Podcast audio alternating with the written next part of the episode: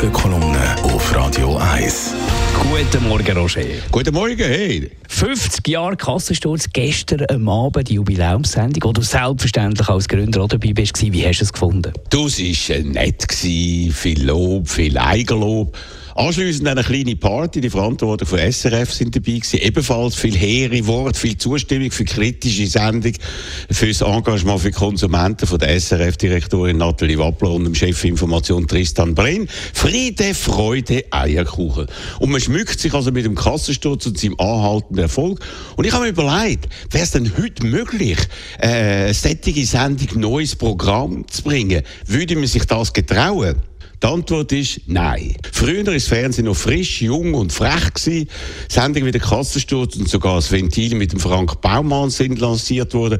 Heute wäre das alles nicht mehr möglich. Aber der Kassensturz ist eben eine Institution. Immer noch die Magazinsendung mit dem höchsten Marktanteil. Phänomenal. Nach 50 Jahren in der schnelllebigen Medienwelt. Und ich denke zurück, wie wir das alles locker auf die gestellt haben. Ein ganz kleines Team, fünf Journalisten rum und Filmer, eine Sekretärin, alles selber selber gemacht, also mit viel weniger Personal und Primborium als heute. An der Spitze aber von der SG sind heute Bedenkenträger am Drücker die hätten wohl äh, Angst vor Kritik aus der Politik, aus der Wirtschaft, wenn man so etwas Kontroverses würde lancieren.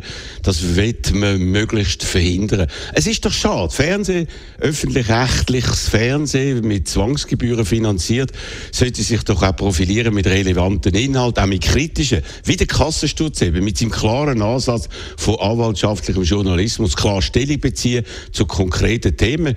Nichts mehr Neues, Ähnliches ist im Programm, leider, wo wirklich das vermittelt, wie es eben der Kassensturz seit 50 Jahren macht. Aber abgesetzt wird die Sendung wahrscheinlich trotzdem nicht, oder?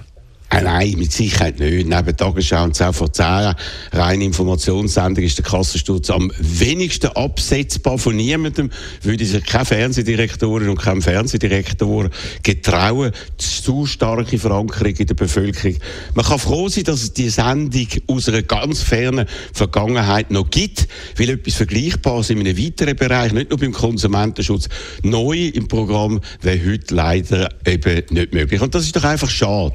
Und ist vielleicht auch einer der Gründe, weshalb Kritik an der SG auch eine faktische Basis hat. Man spürt, dass man sich im Leutschenbach nichts mehr Neues getraut, wo ein Risiko könnte darstellen, so wie es der Kassensturz vor 50 Jahren eben war ein Kassensturz, der die Fernsehlandschaft so lang und so intensiv bereichert hat.